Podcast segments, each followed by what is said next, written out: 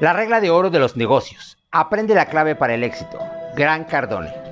Capítulo 7. 4 grados de acción. A lo largo de los años me han formulado varias veces la siguiente pregunta. Exactamente, ¿cuánta acción es necesaria para crear el éxito? No sorprende que todos busquen el atajo secreto, el atajo secreto, pero no hay atajos.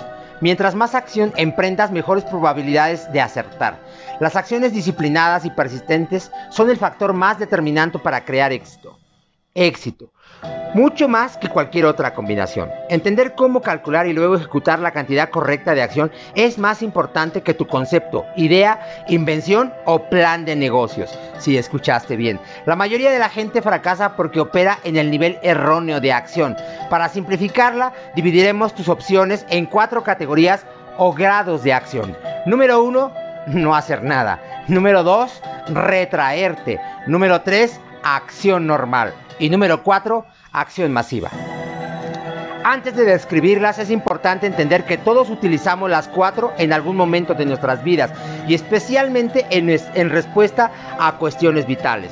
Por ejemplo, puedes actuar masivamente, puedes actuar masivamente en tu carrera, pero retraerte completamente cuando se trata de deberes cívicos y responsabilidades.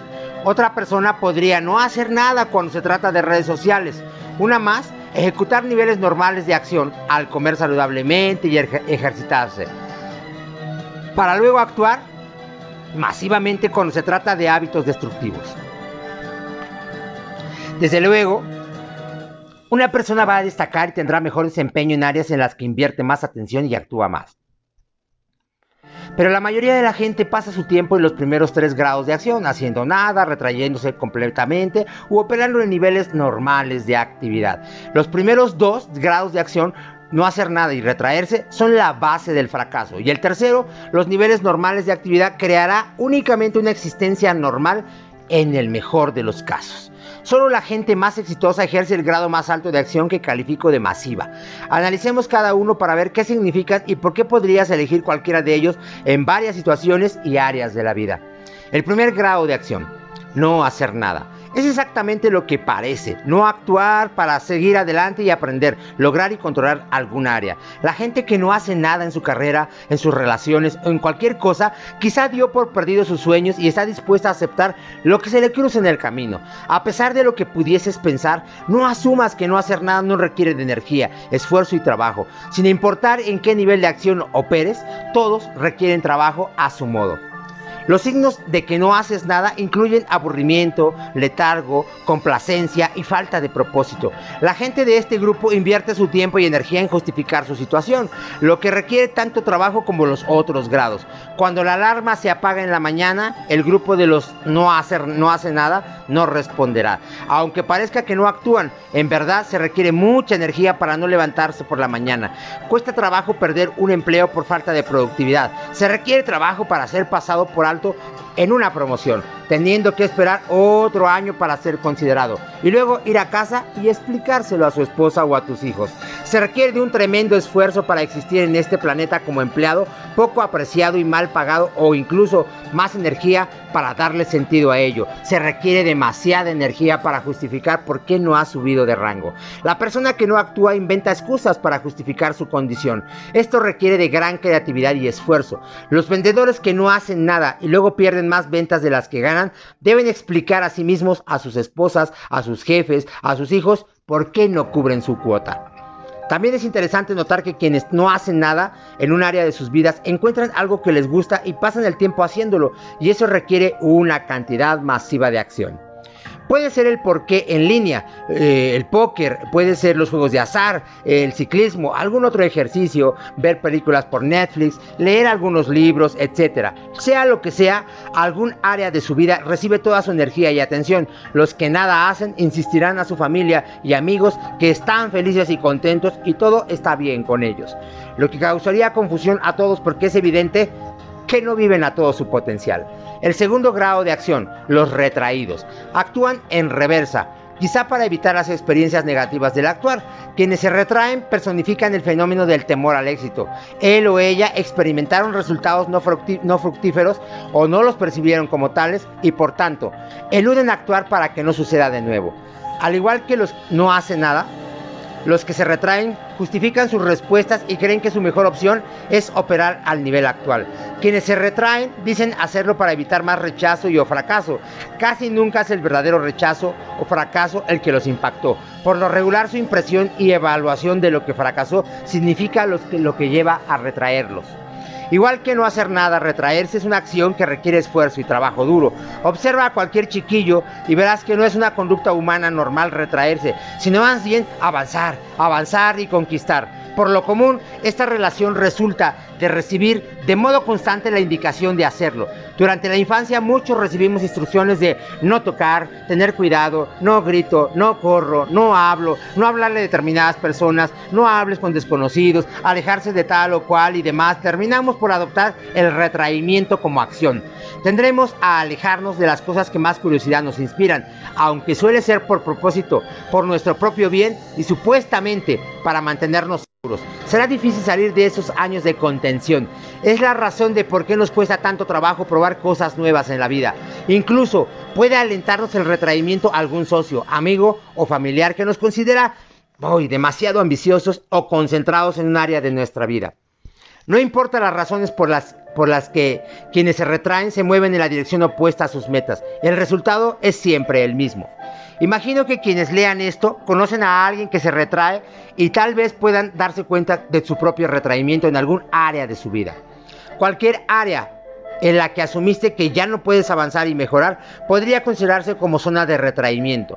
La bolsa de valores se cae, nunca volveré a invertir. Y así, ¿no? Retraimiento. La mayoría de los matrimonios fracasan, mejor me quedo soltero, retraimiento. El negocio de la actuación es muy difícil, mejor seré mesero por el resto de mi vida, retraimiento. El mercado laboral es terrible, nadie contrata, Pediré mi seguro de desempleo, retraimiento. No puedo controlar el resultado de la elección, así que no me molestaré en votar. Retraimiento. La gente no quiere, no tiene dinero y no le interesa ahorita invertir en negocios. No voy a emprender. Retraimiento. Y fíjate que en estos escenarios tienen algo en común. Todos requieren que se emprenda algún tipo de acción, incluso si solo se trata de tomar una decisión. Los que se retraen pasan mucho tiempo explicando por qué lo hacen. Por lo regular hay muchas discusiones, hay muchas discusiones, o tal vez haya pocas con estos individuos, puesto que ya se convencieron. Están convencidos de que hacen lo necesario para sobrevivir. Luego invertirán mucha energía justificando su decisión de retraerse, tanta como otros para crear éxito. Lo mejor con esas personas es darle este libro para que identifiquen se identifiquen con su grupo. Una vez que ven los cuatro grados de acción y se den cuenta de que todos requieren de energía, puede que él o ella prueben suerte en otro grupo más saludable. Después de todo, si harás el esfuerzo, ¿por qué no hacerlo en la dirección del éxito? ¿Por qué no hacerlo en la dirección correcta? ¿Por qué no ir por el siguiente rango? El tercer grado de la acción la gente que realiza niveles normales de actividad o quizá la que predomina es quizá la que predomina en nuestra sociedad. Este es el grupo que parece llevar a cabo las cantidades necesarias de acción siendo normal.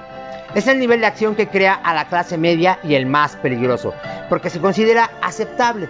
La gente que pertenece a este grupo pasa sus vidas actuando lo suficiente para crear vidas, matrimonios y carreras normales. Sin embargo, nunca hace lo suficiente para crear verdadero éxito y la mayoría de la fuerza de trabajo realiza cantidades normales de acción. Me refiero pues a gerentes, ejecutivos y empresas que se pierden más que destacar. Aunque algunos de sus miembros intentan generar una calidad excepcional, casi nunca crean nada en cantidades excepcionales. La meta en este caso es matrimonios, salud, carreras y finanzas promedio. Siempre que el promedio funcione, están bien. No causan problemas a los demás o a sí mismos siempre y cuando las condiciones permanezcan estables y predecibles. No obstante, en cuanto las condiciones del mercado son impactadas negativamente, resultando inferiores al promedio, esta gente de pronto entra en riesgo. Agrega cualquier cambio serio a las condiciones en que la gente emprende solo acciones normales, lo que ciertamente sucederá en algún momento, y todas las apuestas se van de la mesa. No es raro encontrar situaciones que ponen en riesgo la vida, la carrera, el matrimonio, el negocio o las finanzas de una persona. Cuando solo realizas la cantidad suficiente de acción, eres aún más susceptible a los cambios que se interpondrán en tu camino. Cualquier serie de sucesos ordinarios, de condiciones financieras o experiencias estresantes echarán por tierra una vida de niveles típicamente aceptables de acción, resultando en un nivel serio de tensión, incertidumbre y dolor.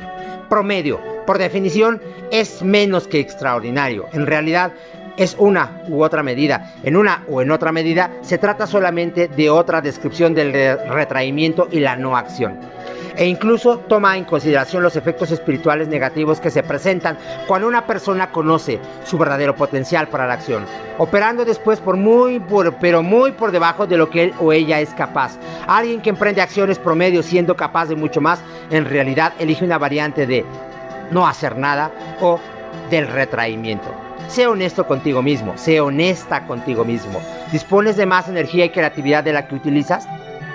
Lo que hemos visto es todo lo que puedes hacer. El estudiante promedio, el matrimonio promedio, los hijos promedio, las finanzas promedio, los negocios promedio, los productos promedio, el tipo de cuerpo promedio. ¿Quién quiere eso que es promedio? Imagina que los productos y servicios que compramos usan la palabra promedio. Promedio en su publicidad. Este producto promedio puede encontrarse a un precio promedio y brinda ah, resultados promedios, o sea, mediocres. ¿Quién compraría un producto así? La gente ciertamente no se esfuerza para encontrar y pagar mercancía mediana. Ofrecemos clases de cocina que te garantizarán convertirte en un cocinero promedio. Ajá, ¿a quién le interesa eso? Puedo hacer eso ahora sin necesidad de tomar clases. Eh, eh, em, estreno cinematográfica, cinematográfico este fin de semana con un director promedio, actuación promedio, un guion promedio. ¿A quién le interesa ver eso? La crítica dice dos horas de acción promedio. No puedo esperar para formarme y comprar boletos para esa película. ¿Sí? En realidad no. Actuar normalmente constituye el más peligroso de los niveles porque es el más aceptado por la sociedad. Este nivel de acción está autorizado por las masas. La gente que realiza acciones normales no llama la atención en el grado necesario para ser catapultado al éxito. Las empresas me llaman constantemente para ayudar a los individuos de bajo rendimiento de sus organizaciones, es decir, promedio, pero pasan por alto los desempeños promedio. E incluso a quienes se desempeñan por encima del promedio, pero solamente mediante, mediante acciones promedio. Lo más probable es que este libro despierte a quienes actúan en grado normal y no a quienes no hacen nada o se retraen dado que quienes no actúan ni siquiera se molestarían en comprar el libro y los retraídos no se acercarían a una librería. La gente que actúa normalmente comprará el libro y saldrá del hechizo. Pasar del tercer al cuarto grado de acción es la única manera de que una persona pase de una existencia promedio, mediocre, a una vida excepcional. El cuarto grado de acción. Acción masiva. Aunque parezca exagerado, la acción masiva es el estado de acción más natural para todos. Mira a los niños, están en acción constante, excepto cuando algo anda mal. esto ciertamente sucedió en mi caso durante los primeros 10 años de vida. Todo era acción masiva continua, excepto cuando dormía. Como la mayoría de los niños estaba a tope todo el tiempo. La gente me miraba frunciendo el ceño. Bueno, este niño de dónde se desconecta, pensando que debía de bajar mi nivel de actividad. ¿Te sucedió eso? ¿Lo has hecho con tus propios hijos? Hasta que los adultos me aconsejaron lo contrario, no conocí otra cosa que no fuera la acción masiva. Incluso los elementos más básicos del universo experimentan cantidades masivas de acción. Bucea bajo la superficie del océano y verás enormes cantidades de actividad constante. Bajo la corteza del planeta en que caminas hay un tremendo movimiento que jamás se detiene. Mira dentro de un hormiguero o en una colmena y verás las colonias de seres vivos generando cantidades masivas de acción para asegurar su supervivencia. En ninguna parte de estos ambientes hay signos de retraimiento, falta de acción, ni nada parecido a niveles normales de actividad. Mi padre era muy trabajador y tendía a ser intensamente disciplinado cuando emprendía acción masiva, pero Murió cuando yo tenía 10 años, lo que me afectó muchísimo. Ahora pienso en ese tiempo y me doy cuenta de que eso me retrajo en áreas de mi vida en que necesitaba actuar. Entre tanto, gastaba mucha energía en áreas que no debían recibir mi atención. Drogas, alcohol y toda una lista de actividades inútiles. Esto se prolongó durante la preparatoria y hasta la universidad, con algunas pérdidas más experimentadas a lo largo del camino. Seguí retrayéndome de cosas buenas para mí y me concentré en las zonas más destructivas. No necesariamente era flojo ni me faltaba motivación, simplemente no tenía la dirección apropiada y estaba mal informada respecto de cómo abordar la vida. Estaba mal informado. Pasé la mayor parte de este tiempo aburrido, sin un propósito y gravitando en áreas de mi vida en que gastaba mucha de mi energía, pero sin resultados constructivos. Creo que es algo que la mayoría padece en algún momento de sus vidas. En mi caso, llegó pronto. Como mencioné en un capítulo previo, experimenté una llamada de atención mayúscula a la edad de 25 años. Sabía que debía cambiar mi rumbo o pagaría un alto precio. Tomé la decisión de comprometerme en la creación del éxito. Dado que ya trabajaba duro sin tener éxito, solo cambié el enfoque. A pesar de que mi padre llevaba 10 años de fallecido, seguía siendo un gran modelo para mí. Creía en una fuente ética de trabajo, estaba dispuesto a hacer lo que fuera para promover a su familia y fue tras el éxito como si fuera su deber y su llamado. Estoy seguro de que disfrutó de las recompensas económicas y del sentimiento del logro personal. Sin embargo, también era claro que pensaba que era su responsabilidad con su familia, su iglesia, su nombre y hasta con su Dios. Se le acabó el tiempo. Que no se te acabe a ti. Cuando finalmente desperté de mi periodo de confusión y mala información, comprometí toda mi energía en mi carrera. Desde los 25 años lo único que siempre hice bien fuera mi primer trabajo de ventas o la primera empresa que fundé, fue aproximarme a cualquier tarea que se presentara ante mí con cantidades masivas de acción. Nunca pertenecía a los grupos de la no acción, del retraimiento o de la acción normal. El ataque en pos del objetivo era constante, persistente e inmenso. La acción mayoría, la acción masiva, es en realidad el nivel de acción que crea nuevos problemas y hasta creas problemas. Entonces operas en la cuarta etapa de la acción. Cuando empecé con mi negocio del seminario a los 29 años, usé la regla 10X para hacerme un nombre. Mi día empezaba a las 7 de la mañana y no regresaba a mi hotel hasta las 9 de la noche. Pasaba el día llamando a empresas y ofreciendo presentaciones a sus equipos de ventas y administración. Llegué a visitar hasta 40 organizaciones en un solo día.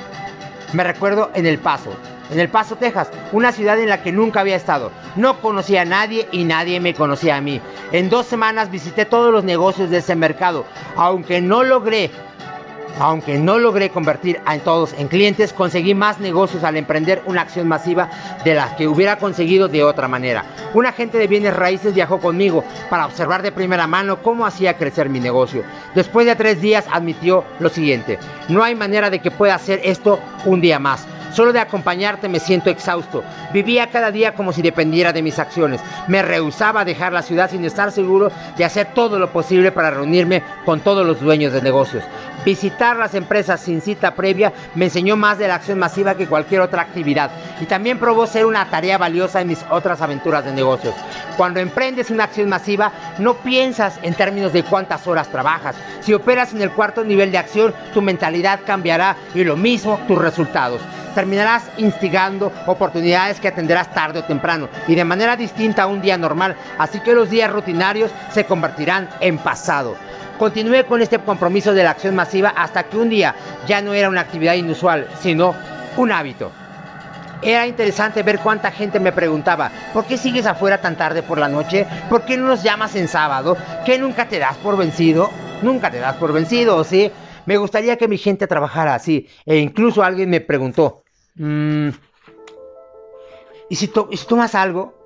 Más bien traía algo como entre manos. Trataba el éxito como si fuera mi deber, obligación y responsabilidad. Y la acción masiva era mi as bajo la manga. Entre las señales de que emprendes acción masiva está que la gente comente sobre ti y admire tu nivel de actividad. Sin embargo, no pienses en términos de cumplidos de cuántas horas trabajas o incluso teniendo como referencia el dinero que ganas cuando operas en este nivel. Más bien considera cada día como si tu vida y tu futuro dependieran de tu habilidad de actuar masivamente. Cuando comencé con mi primer negocio, tenía que hacerlo funcionar. Simplemente no había de otra. Si quería que la gente supiera de mí y sobre lo que representaba, entonces tendría mucho que hacer. Punto. El problema no era la competencia, era la oscuridad. Nadie sabía quién era yo. Este ha sido el problema específico más importante en todos mis negocios e imagino que es uno de los que más enfrentan los emprendedores. La gente no te conoce ni sabe de tu nuevo producto. La única manera de romper esa oscuridad es actuando masivamente. No tenía, dinero para invertir en publicidad, de modo que gasté toda mi energía en llamadas telefónicas, correo tradicional, electrónico, llamadas aleatorias, retorno de llamadas, visitas y más llamadas. Este nivel de acción masiva parece, y lo es, muy cansado en ocasiones. Sin embargo, creará más certidumbre y seguridad para ti que cualquier otra educación y entrenamiento que recibas.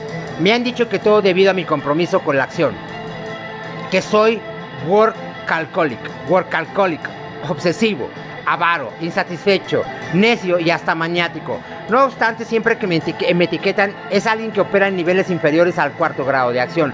Nunca encontré a alguien más exitoso que yo y que considere mi acción excesiva mala, porque la gente exitosa sabe de primera mano lo que se requiere para lograr este tipo de éxito. Ellos nunca saben cómo llegar a donde, a donde quieren ir y de ninguna manera definirían la acción masiva como indeseable. Ellos mismos saben cómo llegar a donde quieren ir y de ninguna manera definirían la acción masiva como indeseable.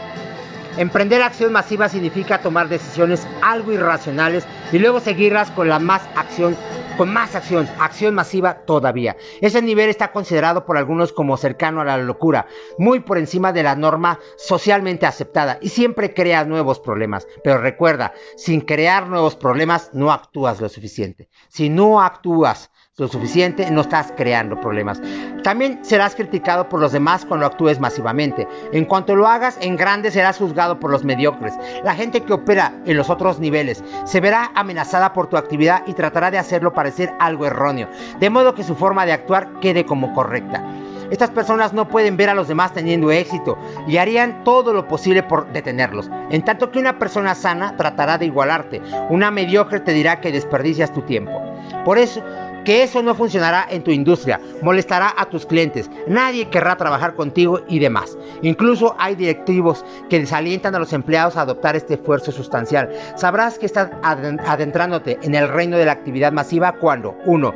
Creas nuevos problemas para ti. 2. Recibes críticas y advertencias de los demás. Pero mantenerte fuerte, pero para mantenerte fuerte, esta actividad te sacará del estado inóptico de la mediocridad que te enseñaron desde pequeño a aceptar. Y para desempeñarte a este nivel de actividad masiva, aprovecha cada oportunidad. Por ejemplo, mi esposa es actriz. Le aconsejo siempre decir sí a toda audición, sin importar si está preparada o no para el papel. Es mejor hacerlo mal y ser visto que no ser visto. Pero ¿qué tal si lo hago muy mal y me quemo? Pregunta mi esposa. Y yo le digo, Hollywood está lleno de malos actores que de algún modo siguen trabajando. Puede que no te elijan para la parte que te hizo ir, pero quizás resulte perfecta para otro papel. La meta es ser visto, que piensen en ti y te consideren de una forma u otra. Tu único problema es la oscuridad, no el talento. Para que la actividad que elegiste funcione para ti, realiza un esfuerzo constante e implacable. La acción masiva nunca te dañará y sí te ayudará. Esto es otro caso en que la cantidad es más importante que la calidad. El dinero y el poder siguen la atención, así que la persona que más llame la atención se queda con la mayor parte de la acción y tarde o temprano obtendrá más resultados. Nadie irá a tu casa para convertir tus sueños en realidad. Nadie entrará marchando a tu empresa para ofrecerte o dar a conocer tus productos en el mercado para sobresalir entre la multitud y para que los clientes consideren tus productos y servicios u organización, actúa masivamente. Habla de la importancia de la dominación en mi último libro. Hablé de la importancia de la dominación en mi último libro. En mi último libro. Si no eres el primero, eres el último. No aludía a la dominación física, sino a ocupar mentalmente el espacio del público. De modo que cuando la gente piense en tu producto, servicio o industria, piense en ti.